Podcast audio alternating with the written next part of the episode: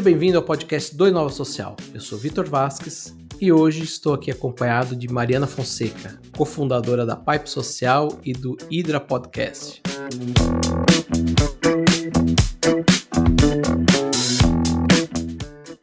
Mari, seja bem-vinda. Olá, olá, obrigada aí pelo convite. Mari, vamos começar pelo básico, para quem está nos escutando aí e não conhece a Pipe. Então, o que é a Pipe Social e como a Mariana chegou até aqui nesse caminho. Boa, não, é um caminho nada básico. Mas eu vou de trás para frente, então. A gente, a Pipe, é, ela nasceu com esse objetivo de mapear negócios de impacto socioambiental no Brasil e até chegou a fazer alguns projetos Latam também, mas com esse intuito de organizar um pouco as informações, não só dos negócios, mas também do mercado, dados, etc. Então a gente hoje tem dois braços. A gente tem a plataforma, que é uma vitrine de negócios de impacto, que a gente faz chamadas de seleção de negócios para aceleradoras, investidores, etc. E a Pipe Lab, que talvez seja o braço mais conhecido, que é o nosso laboratório de pesquisa, que a gente faz os mapeamentos, né? Então a gente faz o como se fosse o Censo Nacional de Negócios de Impacto. A gente não pode chamar de censo, porque não é exaustivo, mas a gente faz os mapas que a cada dois anos apresentam um pouco como o retrato mesmo dos negócios no país, como é que eles estão, se eles estão sendo investidos, se eles estão precisando de quais tipos de ajuda é, quem tá, como é que está o Nordeste, como é que está o Sudeste, como é que estão as mulheres, como é que estão os negros, como é que estão os negócios de tecnologia verde, a turma de educação, enfim. A gente faz estudos nacionais e estudos setoriais dentro dessa, desses mapeamentos. Então, a Pipe é um instituto de pesquisa e ela é uma plataforma para mapear negócios. E, bom, e aí, para chegar na minha história nesse assunto, é, eu sou jornalista de formação, eu fiz jornalismo, eu sou mineira, né? Se não deu para perceber pelo sotaque ainda. E eu fui estudar jornalismo internacional na França, morei lá e trabalhei um tempo para o Le Monde Diplomatique. E, e aí eu tinha uns projetos lá do B, assim, né? Eu organizei, ajudei a organizar uns TEDx, o primeiro TEDx São Paulo, que teve em 2009, se não me engano, depois o Amazônia. E aí tive uma ONG com a Lívia, que é minha sócia na, na Pipe Social, era um projeto, na realidade, não era, nem chegou a ser uma ONG em si, que era a Corrente do Bem. Enfim, fui, me, fui, me, fui meio que olhando para o universo de impacto, falando, poxa, eu preciso, além de contar, eu adoraria fazer coisas de impacto, né? Não só contar sobre quem está fazendo, que era um pouco meu papel como jornalista. E aí eu comecei a estudar esse assunto de impacto e, enfim, Trabalhei com o Porvir, que foi a primeira plataforma de inovação e educação. A gente mapeava cases de, de, de inovação e educação no Brasil e fora do Brasil, explicava um pouco isso. E ali eu conheci os negócios de impacto em educação. E me apaixonei pelo conceito no, na época do Porvir. Começamos a apoiar alguns negócios que ainda estão aí hoje no mercado, que eu vi eles começando ali mesmo na, na ideia, no protótipo. E, e, aí falei, não, acho que é por aqui, eu quero trabalhar com, com esse universo de, de tecnologia e impacto. E aí fui estudar, aí fiz Singularity University é, em 2014, a, a, formação deles de três meses em impacto mesmo, né, que eles têm um braço para esse olhar, acho que nem tem mais na realidade, mas tinha naquela época. Aí fiquei com eles em 2015 também, trabalhei com a turma de 2015, depois fui para Israel, estudei também é, no TIP, que também é uma formação olhando para inovação e tecnologias com esse viés um pouco.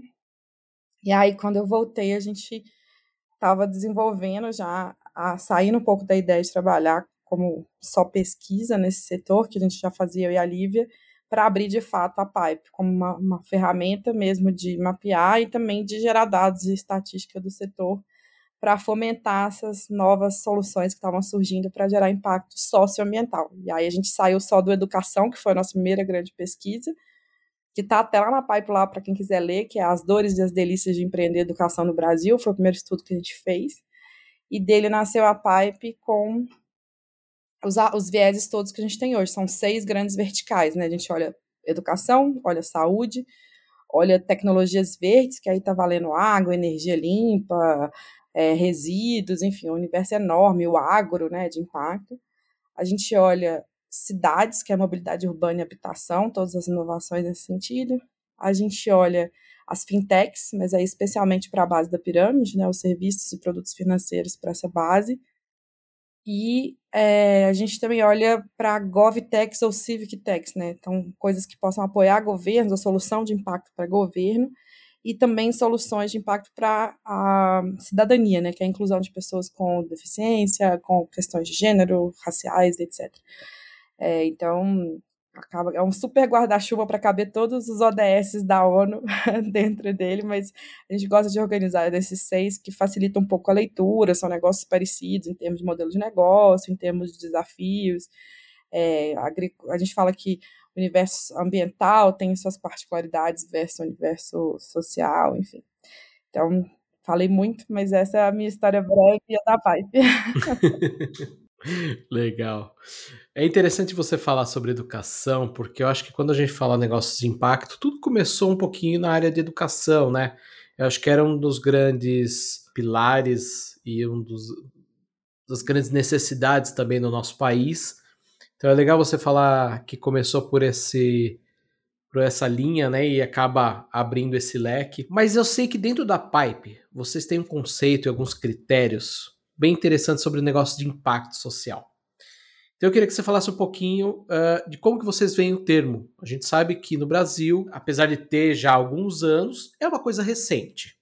É um termo, negócio de impacto, inovação social, uh, enfim, agora já estão vindo termos novos que a gente ainda nem terminou de digerir os antigos e já estão chegando outros. Mas eu queria que você falasse um pouquinho como que vocês veem esse termo, esse negócio de impacto, como que é? É, então, assim, é, até vale dizer, a gente começa lá atrás, até quando eu comecei a olhar para a educação, e até comentando o que você falou, de fato, assim, o Brasil, 90% ou até mais dos institutos e fundações que, que trabalham no nosso país têm um braço de educação ou apoiam full-time educação, né? Assim, é, apesar do, do, desafio que é e a realidade não ser a melhor, assim, é, é uma temática causa mãe aí de, de, do, do, universo do, do, terceiro setor. E, e, obviamente, não fazia sentido que os negócios de impacto também surgissem ali dessa, desse híbrido né, do, do terceiro setor com a inovação e a, e a visão de negócios do, do, do segundo setor, assim. Então começou muito forte, tanto que a nossa maior base no primeiro mapa de 2017, a base maior era educação mesmo, e depois a, naturalmente foi mudando, a gente pode falar disso. Mas aí sobre o conceito, a gente pela Pipe Lab fez um estudo é, encomendado pela Aliança pelos Investimentos e Negócios de Impacto, que é, promove muito o setor, né, e o ICE, que é o Instituto de Cidadania Empresarial, eles são grandes articuladores aí do mercado de negócios de impacto, eles nos convidaram em 2019 para ajudá-los a conceituar a compreensão que o mercado tinha uh, de negócios de impacto. Por quê? Porque quem começou nessa história a gente chamava de negócios sociais. Lá, quando eu comecei com educação, o termo nasce com o Mohamed Yunus, que foi prêmio Nobel, é, e, enfim, fez o primeiro negócio social na, na Índia, o Grameen Bank, que falava muito de, de empréstimo e microcrédito, enfim. É, dá para buscar, o Grameen tá, existe até hoje. Mas o que, que, é importante? Assim, o conceito era que dava para unir é, você ter uma metodologia de negócio, vender produtos e serviços com a sustentabilidade financeira, que não dependesse de uh, de doação para sempre, né, que é o modelo da, das ONGs tradicionais. Esse conceito nasceu lá com o Yunus e ele tinha algumas restrições e tinha algumas questões que, quando você expande o olhar para além do microcrédito, por exemplo, e vai falar da área ambiental ou de outros, outras temáticas, ele não cabia tanto mais. Então a gente começa a chamar negócios de impacto.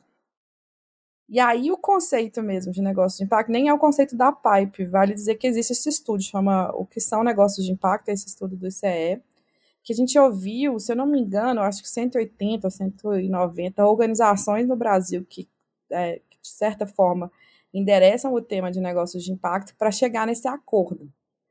E aí o primeiro acordo era, obviamente, que precisa é, ter uma visão de negócio é, de, de ter uma sustentabilidade financeira, né? Que eu acho que é o primeiro critério. Assim, a gente está falando de, de ser algo que não é mais uma, uma ONG ou um, um porque pode ter CNPJ de ONG, tá? Esse é um conflito, mas é um produto e serviço que ele que paga essa conta, né? Ele, ele se financia por meio dos seus produtos e serviços. Ah, no longo prazo, esse é o foco, mesmo que ele comece ali meio híbrido, recebendo um patrocínio ou outro, é, uma doação ou outra, mas o fato é que ele precisa ter uma, uma viabilidade de, de sustentar financeiramente sem depender dessa doação ad eterno. Assim. Então, esse é um critério que vem do universo de negócio. É, então, é, operando na lógica de mercado e com retorno financeiro. Por outro lado, obviamente, ele também tem que ter, claro, a intencionalidade de resolver um problema social e ambiental, né? É, não é para ser um produto e serviço que, antigamente, que era muito comum, você ter uma empresa que tinha um foco só de lucro ali, de, de vender o produto e serviço, ela abriu um instituto, uma fundação no paralelo para ir resolvendo algum problema social ambiental. Não é o caso dos negócios de impacto. Eles precisam é, que no seu core business você tenha é, o foco em resolver um problema social ambiental, né? O seu produto principal, o seu serviço principal precisa resolver um problema social ambiental, né? E, obviamente, essa intencionalidade de resolver o problema, que seria um terceiro critério, tem que estar tá clara. Então, você precisa expor isso, dar a cara a tapa, né? Olhar para o mercado e falar o que você está fazendo, contar isso na sua gestão, a sua governança tem que estar tá sempre olhando as métricas de sustentabilidade financeira, é, ou lucro, enfim, e as métricas de impacto. Essas duas coisas precisam caminhar juntas e precisam estar na intenção da gestão, da governança e também na forma como você se expõe para o mundo. E o último critério é monitorar isso, é de alguma forma, mesmo que você comece pequeno, com algumas métricas, se você for um negócio pequeno, mas à medida que você cresce, você fica mais complexa essa mensuração, você precisa medir seu impacto. Da mesma forma que você vai medir o seu fluxo de caixa, você precisa medir a, o seu impacto. Então, resumidamente, quatro critérios: intencionalidade de impacto, ter como core business, ou atividade principal do negócio, o impacto, né, uma solução que resolva um problema social e ambiental. Terceiro critério, não ser uma, uma, não ter uma dependência de doação, ou seja, visar um retorno financeiro, né, operar na lógica de mercado. E o quarto critério é ter monitoramento, mensurar não só os dados financeiros, como os, o impacto proposto. Então, esse foi um acordo que a gente chegou enquanto mercado, é assim que a maioria das organizações se posicionam. E aí, só para explicar um pouco a complexidade disso, por que, que a gente fala que é, uma, é um pouco diferente do conceito do Yunus? Porque o Yunus, obviamente, o negócio sociais, ele é um negócio de impacto, mas aí tem duas coisas. Uma tem os sociais, né, que a gente também olha para ambientais ou socioambientais, e segundo que no caso, especificamente lá atrás, quando nasce, você não podia distribuir lucro. Ou seja, todo, todo o lucro todo o recurso que excedesse ali do pagamento do salário de todo mundo precisava ficar na empresa. Você não podia pagar, por exemplo, acionistas, investidores ou distribuir mais recurso para os fundadores. O que, para o caso dos negócios de impacto, ele, ele restringe parte, porque a gente também começou a falar com investimento, com o investidor que vai colocar recurso para esse negócio crescer e se desenvolver, e obviamente ele quer receber esse investimento de volta. É, então, por isso que a gente também extrapola o negócio sociais do Yunus para expandir para esses negócios de impacto que estão dentro desse chapéu. É um pouco confuso sem visualizar, eu super sugiro vocês é, buscarem no o que são negócios de impacto, ou na pipelab.com a gente tem esse estudo também, para dar uma olhada, porque na hora que vocês verem organizadinho, fica mais fácil. Mas no final do dia é isso, você precisa estar resolvendo um problema social ambiental com o seu negócio. Não, é uma, não pode ser uma parte fora dele, e não pode ser algo que dependa só de doação e que não tenha um modelo de negócio.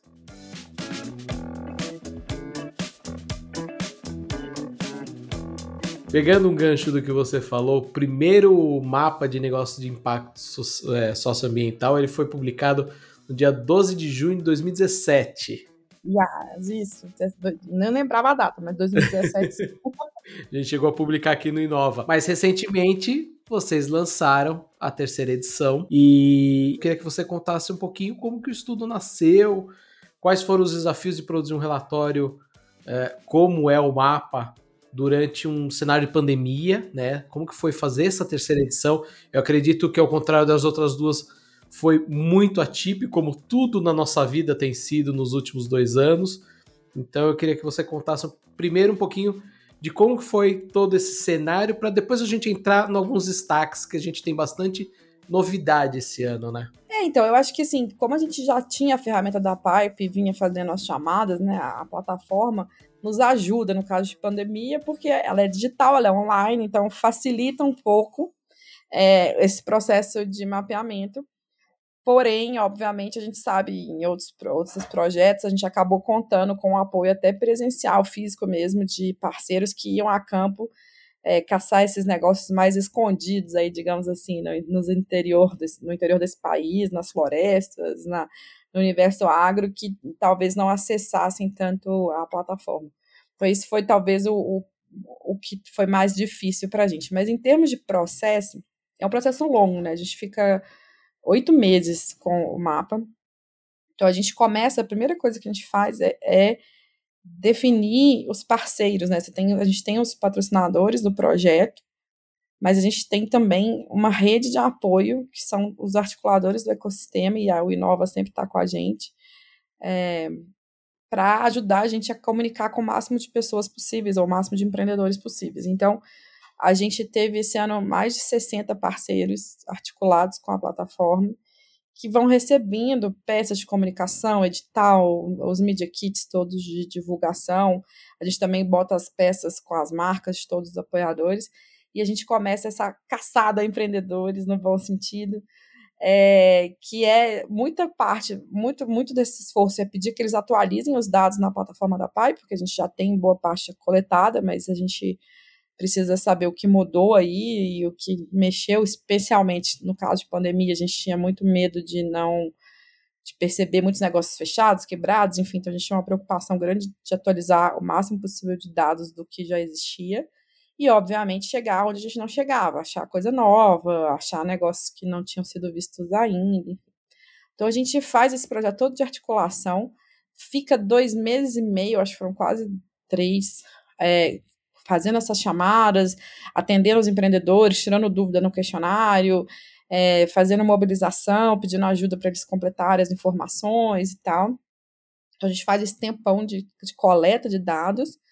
Depois a gente recebe essa, fechou a coleta, a gente recebe esse extrato grande de Excel e aí vai para os nossos analistas de dados que vão fazer limpeza disso, né? Primeiro essa limpeza inicial de critérios, nesses quatro critérios que a gente falou, a gente precisa de alguma forma é, não colocar negócios que não sejam negócio, por exemplo, que não tenham visão de modelo de negócio, e também um, os questionários mal preenchidos, informações meio duvidosas, então tem um processo de limpeza, assim. É, hoje eu tenho quase 5 mil cadastros na Pipe, nesse mapa a gente analisou 1.300, por exemplo, algumas coisas a gente fica na dúvida porque tem dado não atualizado. Então, é uma, um critério de limpeza ele é bem, bem chato, exatamente para a gente ter uma, uma visão clara desse mercado e separar ele de outros nomes e nomenclaturas que o mercado tem aí também, né, de que você comentou aí no início. Então, a gente faz essa análise estatística. Uma vez que a gente tem isso, a gente senta com o time para fazer os workshops de leitura desses dados, o que, é que mudou, comparar com o passado, é, pegar algumas tendências que estão no mercado que podem estar tá, é, justificadas ali pelos dados. É, aí a gente conversa com os especialistas do setor e aí a gente começa a parte de análise mesmo, que é escrever, produzir. E especialmente esse ano, a gente, exatamente por ser um ano atípico, Geralmente a gente fazia a versão do mapa num PDF longo e a gente publicava, imprimia, mandava para alguns espaços de, de, academia, alguns parceiros. A gente tem uns mapas físicos mesmo, que algumas pessoas colocam em quadro e tal, é, que é muito legal de ver. Mas esse ano, como era tudo à distância, a gente resolveu fazer um site bem interativo, uma, uma leitura mais dinâmica de dados, é mais gostoso de ler do que um PDF. Então, nós gastamos bastante tempo aí fazendo esse site também. Então, foi esse o processo. E aí tá no ar, a gente lançou é, finalzinho de abril. Fez um evento online de lançamento, que também foi bem esquisito, porque a gente sempre gostava de fazer presencial. Era meio que eu falava que era o super happy hour do setor, porque a gente trazia todo mundo para trocar ideia, a gente fez online. E estamos até hoje dando entrevista, divulgando os resultados, porque acaba sendo algo que norteia o ecossistema de impacto nos próximos anos, assim, né? Ou pelo menos nos próximos meses para tomada de decisão e planejamento para 2022, por exemplo. Então, a gente acaba fazendo um roadshow aí de apresentação dos nossos dados. Falando dos resultados, então, o que, que a gente tem de novidade em relação a esse último mapa E o que, que mudou desde o último? Então, o que, que você destaca como os grandes pontos dessa, dessa última edição? Bom, eu acho que o primeiro ponto que é inevitável é a gente falar de Covid, né? Então a gente teve que incluir um bloco especial dos impactos no Covid uh, nesse mapeamento. E, para nossa surpresa, a gente, o, o, a taxa de negócios que de fato estavam, em vez de se fechar, que participaram da chamada, foi aquém do que a gente achou que seria, o que é bom. É, é um número baixo, teve 6% de negócios que de fato estão fechando as portas por conta do Covid, é, dos que a gente conseguiu mapear. E isso foi muito interessante de ver, assim. E aí a gente falou, não, mas o que será? Será que eles não responderam? Será que a gente não conseguiu chegar nesses negócios?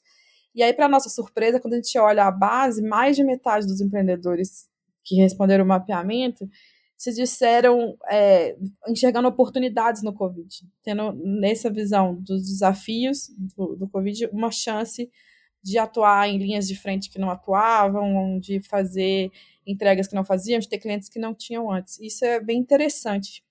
E aí a gente tem duas hipóteses para isso, por isso porque que o mercado, de certa forma, viu, enxergou de copo cheio, digamos assim, no meio desse caos.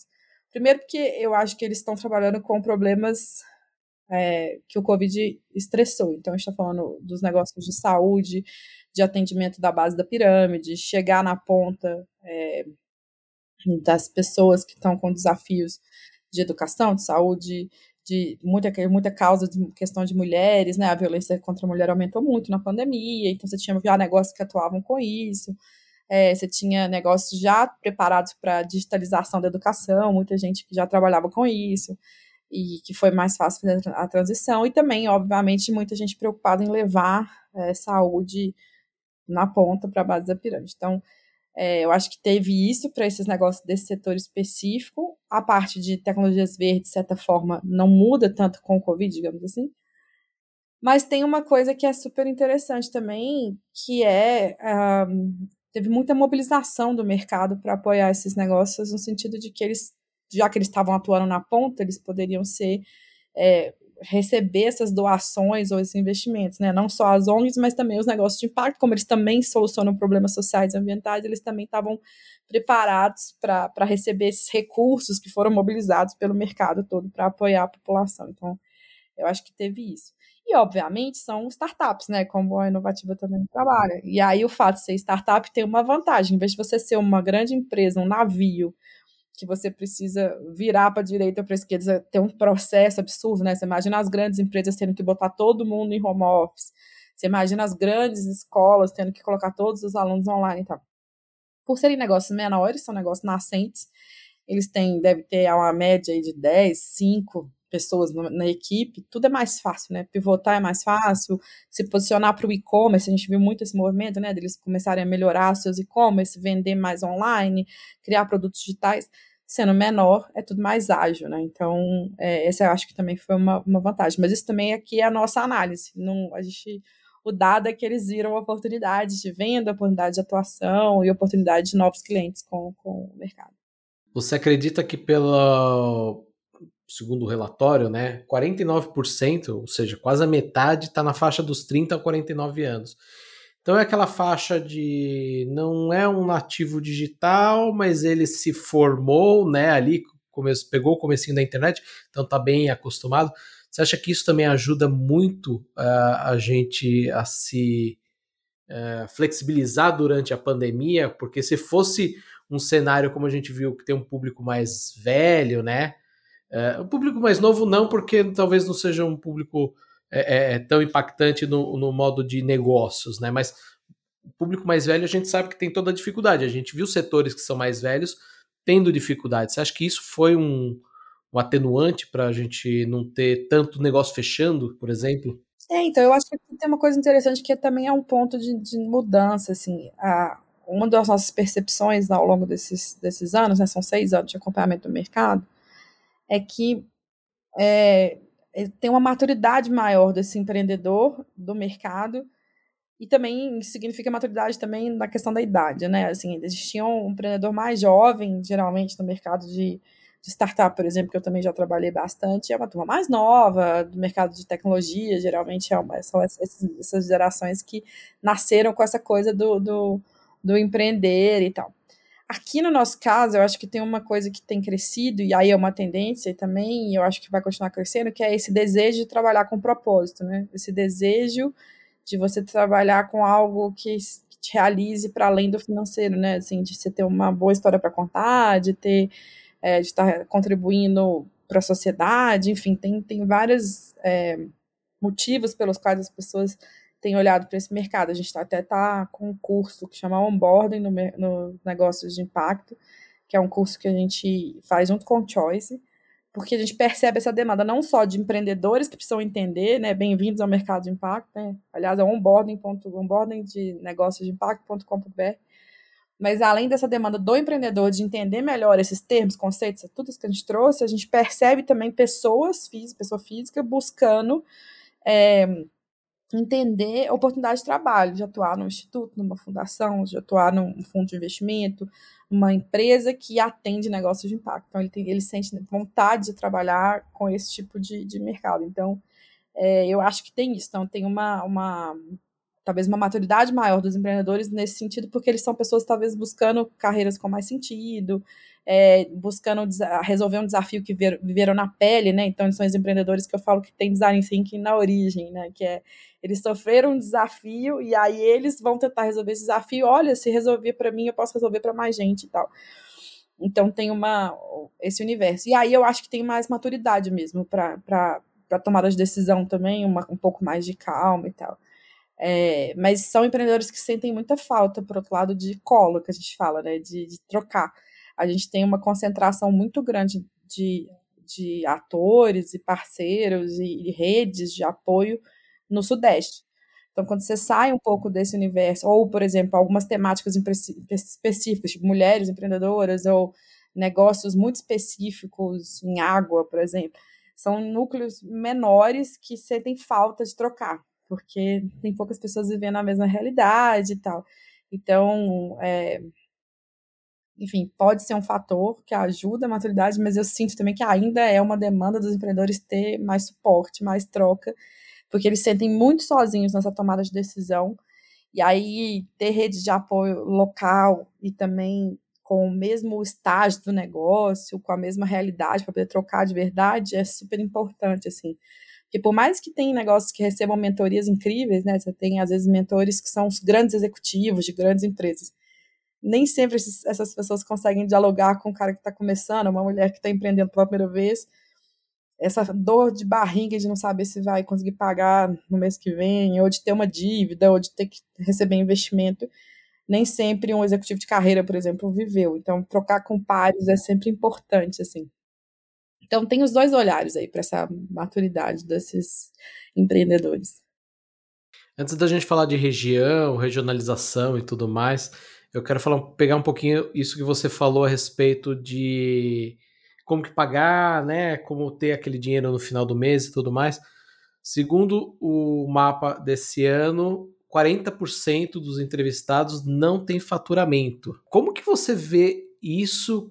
Qual que é o impacto que isso gera nesse, nesse setor todo que a gente tem? Porque a gente tem de um lado 40% falando que não tem faturamento, mas a gente tem ali uma parcela de uh, eh, 6% que fatura mais de um milhão, que não é, quando a gente está falando de mais de um milhão, 6% é uma parcela bem interessante. Como que você vê esse impacto da galera que não tem faturamento? Eu tenho, eu tenho uma militância, digamos assim, nesse, no mercado, que é a gente precisa falar de negócio. A gente precisa falar de planejamento financeiro, de gestão financeira, de é, de modelagem de negócio, de meios de monetização. Por que, que eu digo isso? Assim, ó, esse, essa taxa de 40% não fatura tem algumas coisas aí dentro que, que dá para a gente ler. Primeiro, assim, essa a gente está falando de um universo que tem muita interseção com o terceiro setor. Então é muito comum as pessoas terem uma ONG que, que durante muito tempo viveu de doação e elas vão abrir um produto serviço para virar um negócio. Então essa transição é, ela acaba gerando muitos negócios que ainda não faturam porque eles não aprenderam a trabalhar negócio, eles aprenderam a gerar impacto via ONG, mas não a modelar negócio. Então, é muita, muito desse volume de negócios em transição fa faz sentido por conta desse hibridismo com o terceiro setor. Além disso, a gente está falando de um país que não tem cultura de negócio, né? A gente, é, a gente fala de empreendedorismo, tá super é, em voga a palavra, enfim, a gente, eu tenho lá o Hidra Podcast para falar desse assunto, é, mas eu acho muito engraçado, por mais que a gente fale, não é uma realidade da maioria. A gente não tem uma educação financeira, né? As pessoas estão aprendendo a guardar dinheiro que não seja na poupança, aplicações melhores. Estão aprendendo a, a, a, renegociar as dívidas e boletos. Imagina quando você fala de negócio, né? Você tem uma minoria nesse país que, de fato, é, tem acesso à formação sobre esse tema. Então, eu acho que você tem esse hibridismo com o universo de ONGs, você tem essa, essa, esse desafio de falar de negócio. A gente, essa escola de negócio não é natural aqui no Brasil, né? A gente tem um pouco de resistência, falar de dinheiro, falar de lucro, é uma pauta meio complexa. E é, também tem a questão dessa, das pessoas que querem trabalhar com propósito, como a gente disse, né? Você, no caso de negócios de impacto, não é que você tem um monte de empreendedor que está né, empreendendo várias coisas ao mesmo tempo. Você tem muita gente, marinheiro de primeira viagem também, que está vindo de institutos de pesquisa, porque descobriu uma solução muito legal e vai empreender, e ele é um cientista que não, nunca dialogou com o negócio, ou né, nunca teve um empreendimento. Ou você tem muita gente que é do universo de executivo, por exemplo, que viu ali um desejo de trabalhar com propósito, ter o primeiro negócio, e aí vai empreender pela primeira vez. E aí é muito diferente você gerir uma empresa grande de começar do zero. Então você tem muita gente que não que não veio desse universo. Tem professores, por exemplo, falando gente falou de educação, né? Professores que encontraram uma solução e falaram, ah, isso aqui eu posso empreender como negócio. Então é um professor empreendendo pela primeira vez.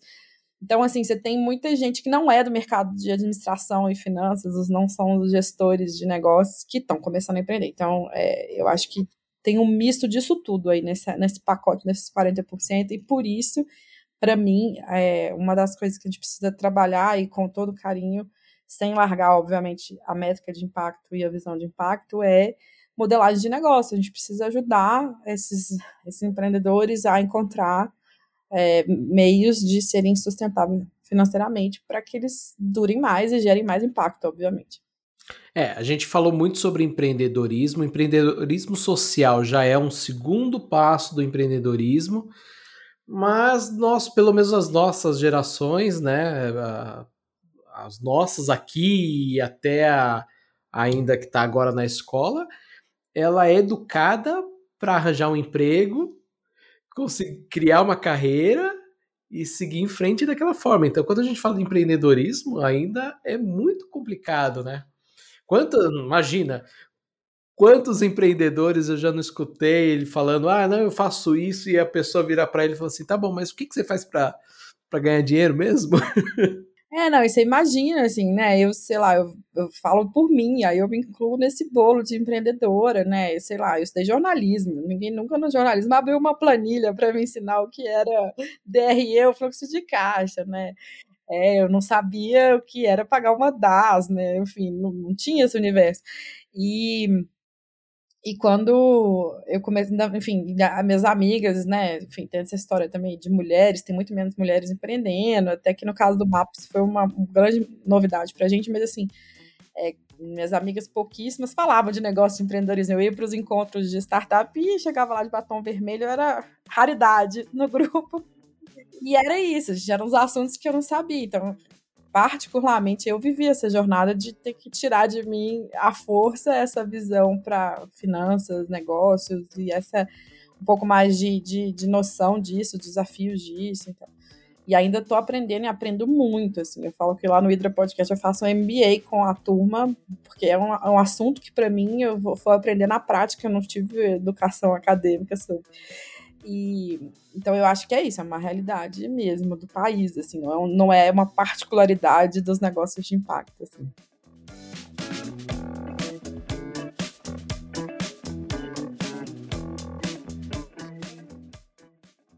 A gente vai seguindo para o nosso finzinho do podcast, mas antes, queria falar: você é jornalista, agora é podcaster, é futurista, então eu quero trazer uma pergunta para a gente fechar esse bate-papo, que é como você vê o futuro dos negócios de impacto no Brasil?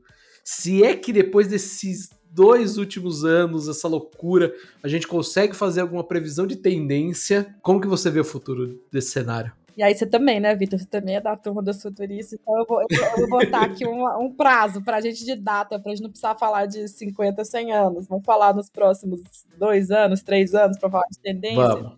Tá eu acho que, assim, é um mercado sem volta, Vitor, assim. É, como você disse, tem várias palavrinhas novas surgindo, né? Então, a gente claramente no mapa a gente tem visto essa, esse aquecimento do mercado ISG, aqui agora está usando ASG em português, se não me engano, que é essa visão de negócios que são responsáveis em termos de ambiental, social e governança. E aí a gente está falando disso para grandes empresas, não só para negócios de impacto, nem para startups. Mas isso significa que você tem um, um universo de investidores que está começando a ser mais chato na hora de escolher é, o que vai, onde vai botar o seu dinheiro, em que você vai apostar. Então, eles não estão apostando só no lucro, eles estão fazendo esse filtro também de apostar em impacto ou pelo menos mitigação de problema, né? Gente que não causa problema adicional no mundo, que é um pouco a visão desses ISDs. Então, eu acho é, que isso é uma tendência que vai respingar nos negócios de impacto e vai trazer mais recurso para esse mundo. A gente tem as empresas, né? A gente está chamando de, como eu falei, tem pessoas querendo trabalhar com propósito, mas tem empresas em busca de propósito, em busca de a gente está chamando de ativismo empresarial. Eu não acho que elas vão se tornar negócios de impacto, mas cada vez mais elas vão buscar fornecedores e vão contratar serviços de negócios de impacto para ter uma cadeia de produção mais justa e mais é, limpa, para ter serviços e produtos que gerem impacto positivo ou que não gerem problemas, enfim. Então, eu acho que tem empresas também trazendo mais recurso e mais abertura para dialogar com negócios de impacto. E aí, eu acho que a gente tem também essa, essa novidade no Brasil, que é um termo novo, mais uma palavrinha, que é o universo de Venture Philanthropy, que está chegando aqui. A gente fez um estudo pela Pipe Lab também, a Latam, para o pessoal da Lat Impacto, que é o seguinte: as ONGs também, os institutos e fundações, estão começando a criar mecanismos para dialogar com negócios de impacto, em vez de doar só para ONGs, institutos e fundações, também tem buscado formas de ser esse financiador de capital inicial das empresas, esse dinheiro semente, é, de uma forma inteligente, em parceria com investidores, etc., para que a gente possa ter um modelo híbrido também de apoiar negócio. Então, é quase como se chegassem três grandes forças, né? O, o mercado de investimento, as empresas e os institutos e fundações de certa forma, trazendo mais recurso, e aí não só recurso financeiro, mas também de inteligência, de aprendizado sobre impacto, de aprendizado sobre negócio, para esse mercado. Então, eu acho que é um mercado que tende a crescer. O que a gente precisa fazer é, pra, na minha opinião, é tirar mais pesquisa da, da universidade, da academia. Tenho certeza que no Brasil tem muito mais inovação e solução tecnológica, por exemplo, que a gente poderia estar empreendendo, que não precisa ficar como uma tese ou um doutorado de alguém, pode ir para o mercado. Da mesma forma que eu também acho que a gente tem é, que trabalhar bem esses empreendedores, apoiar esse pipeline, que é, aliás, a Pipe chama Pipe Pipeline de negócio de impacto, que é essa coisa de a gente fomentar e apoiar esses empreendedores para que eles tenham mais estrutura, mais recurso para continuar crescendo. Então, é, eu vejo um futuro de crescimento que a gente precisa apoiar. Mária, queria agradecer sua participação. Acho que a gente ainda tem muito a falar aí. O mapa, a, nós só pincelamos uma pontinha dele. Você falou, é um PDF gigantesco, agora é um site também. É, só lembrando quem está ouvindo o nosso bate-papo, todos os links estão lá no Inova Social, então a gente vai colocar muito link, porque a Mari citou vários uh, links aqui na, no bate-papo, então estão todos lá no site. Mas queria agradecer mais uma vez pela sua participação e pela, pela essa conversa. Vitor, agradeço a todos vocês, enfim, a todo o apoio de sempre, que vocês sempre tiveram com, com a Pipe os projetos. E quem está ouvindo também, acessa lá o mapa, tira dúvidas, experimente, deixa críticas, deixa dica que a gente está aprendendo e vamos continuar mapeando esse ecossistema. E o ouvinte, a gente se vê no próximo podcast do Inova Social. Até lá. Tchau.